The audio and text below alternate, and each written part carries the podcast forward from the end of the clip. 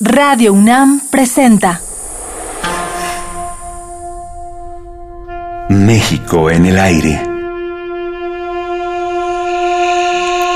Reflexión, crítica, denuncia.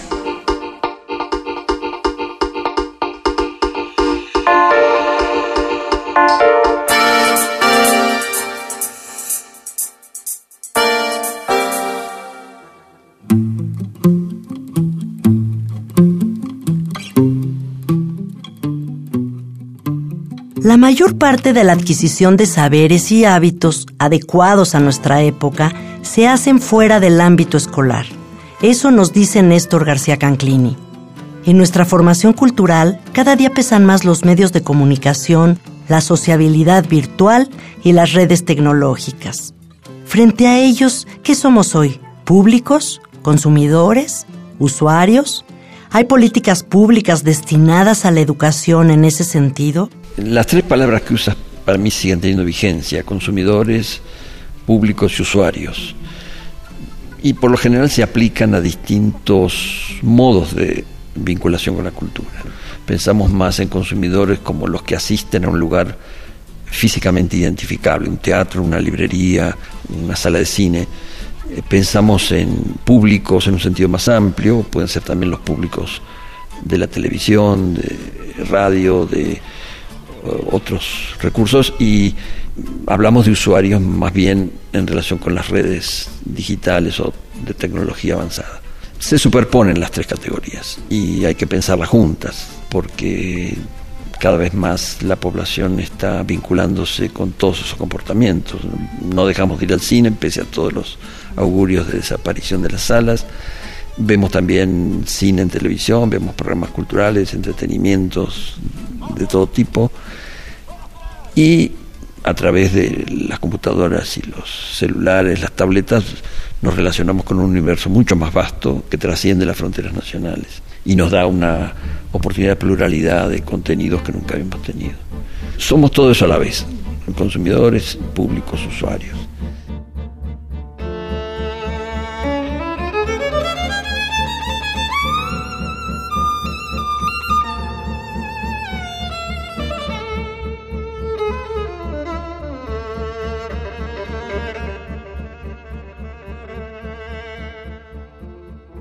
Autor de libros como El consumo cultural en México, Los nuevos espectadores y Consumidores y ciudadanos, conflictos multiculturales de la globalización, las investigaciones que ha realizado le revelan a García Canclini que gran parte de los aprendizajes en los jóvenes que se han relacionado con las tecnologías recientes tienen lugar fuera de la escuela o después de la educación formal. Esto, nos dice, implica una desactualización de los lugares estratégicos de formación de públicos y de audiencias responsables, críticas e inteligentes. Ahí reside una de las explicaciones de que sigue instalada la concentración monopólica de los medios y las redes en manos de grandes empresas privadas. Si bien hay muchos movimientos en la sociedad que van en dirección contraria a esa concentración, que reclaman otros contenidos más diversos y que mucho han hecho para impulsar una legislación democratizadora y participativa, como parecía ser la reforma constitucional a la ley de telecomunicaciones, finalmente, nos advierte el antropólogo, con la reglamentación a las leyes secundarias se consolidó la concentración. Queremos una ley a la medida de nuestros anhelos, de nuestra lucha de muchos años, el derecho a la información.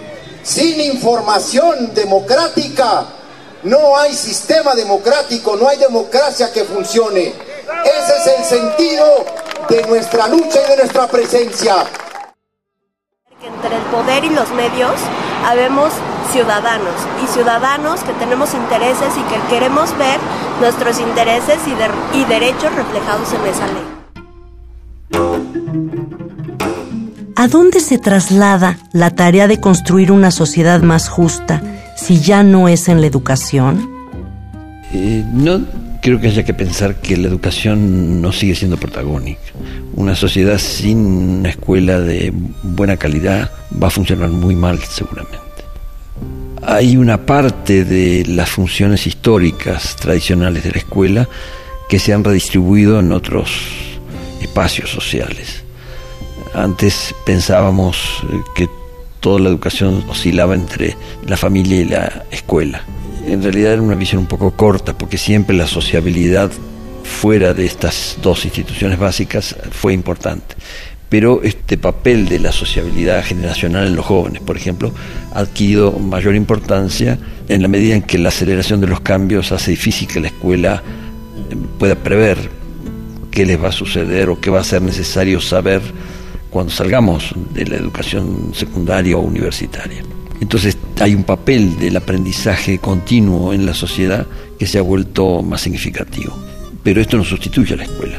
La escuela sigue siendo decisiva en todos sus niveles, desde el kinder hasta el posgrado, para constituir ciudadanos eh, capaces de participar en la vida social política, para estar entrenados de acuerdo con las innovaciones del trabajo, de las relaciones sociales, de los servicios.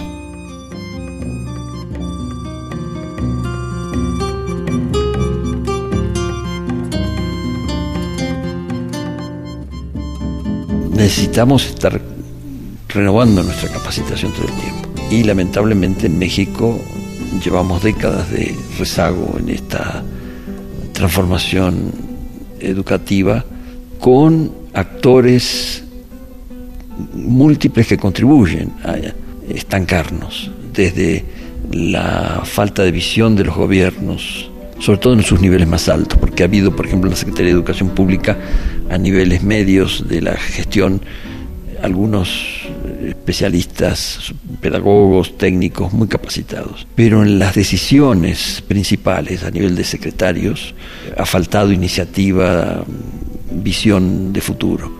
Y por otro lado, el propio sistema educativo se ha anquilosado, los sindicatos siguen complacientes con su rezago, salen en marchas a las calles para negarse a ser calificados, evaluados.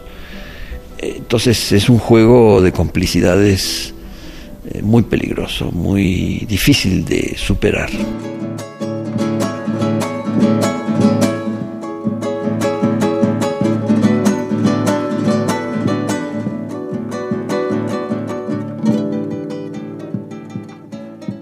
Si bien algunas universidades públicas y privadas han logrado remontar dichas inercias, el antropólogo encuentra que, aún en las de mayor exigencia y calidad, hay deficiencias tanto en la formación de profesionales como en la difusión cultural que en la mayoría de las instituciones de educación superior está esclerosada. Muchas universidades cuentan con magníficas instalaciones, dice, pero programas con poca vitalidad y una renovación muy desacompasada con los ritmos de creatividad internacionales. El futuro es incierto para ellos, son desertores de las escuelas, están decepcionados de los bajos sueldos y prefieren no trabajar. Ellos integran la generación Nini, ni estudian ni trabajan. Así se llama todo un sector de jóvenes en muchos países. Son los chicos entre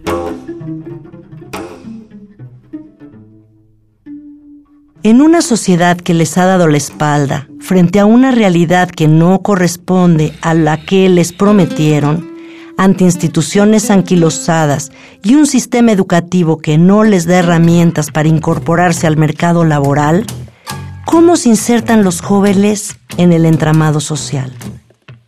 La respuesta rápida es hablar de ninis, pero hay quienes ven más a fondo, como Néstor García Canclini. Para empezar, dice que la noción de jóvenes es demasiado heterogénea y ya no está clara la edad en que comienza y acaba la juventud.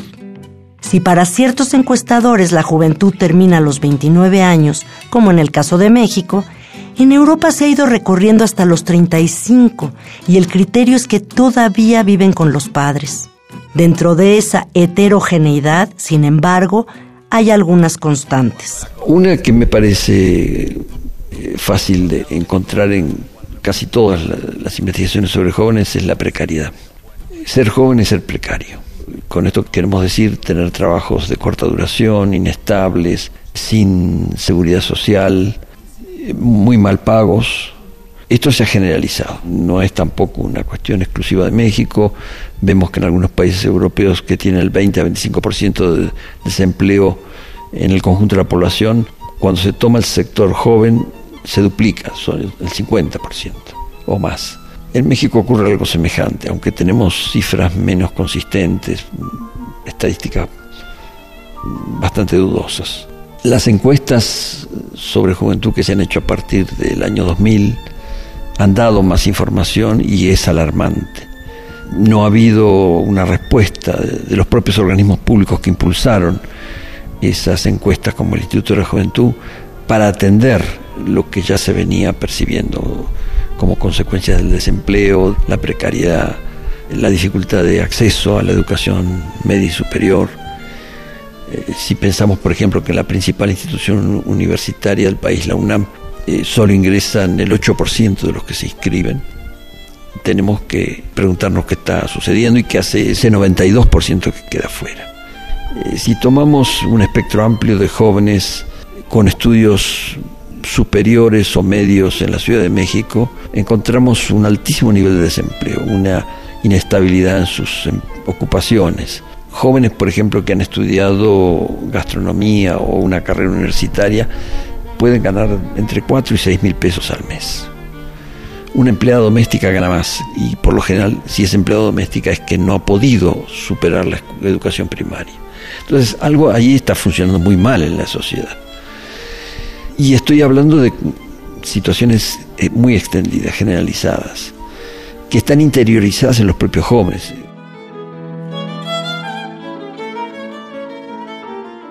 En el estudio que hemos hecho, por ejemplo, con un equipo de investigación de, antropólogos, comunicólogos y después en una segunda etapa con economistas del grupo de Ernesto Piedras, vimos que los jóvenes han interiorizado este descenso de expectativas sociales, este sentido de que no van a lograr mucho, eh, y esto se traduce en bajas expectativas hacia su desempeño laboral, un acomodamiento a esta desaparición de los sindicatos, de las formas de protección social que ha habido en otra época, un alto porcentaje de migrantes de todas las clases sociales, que van sobre todo a Estados Unidos, Vemos que jóvenes con educación universitaria terminada es muy frecuente que los padres financien su vida cotidiana o sus emprendimientos más creativos, como artistas, como editores independientes, como eh, técnicos computacionales, en lo que puedan trabajar. En fin, hay muchos indicadores de que la juventud está en una de las peores condiciones de la población mexicana. Y no hay programas ni económicos, ni políticos, ni sociales que estén atendiendo esta gravedad. Entonces no podemos extrañarnos de que para un sector de estos jóvenes, creo que no son la mayoría afortunadamente, eh, se vuelva una opción ser sicarios u otras actividades informales, guion ilegales, menos peligrosas, menos crueles, pero que están fuera de la estructura económica formal.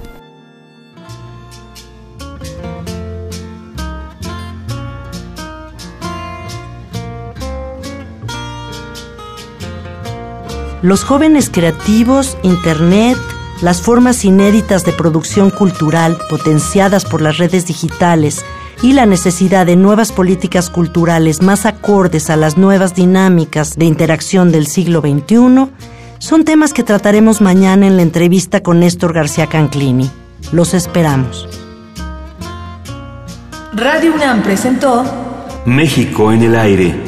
Grabación Rafael Alvarado.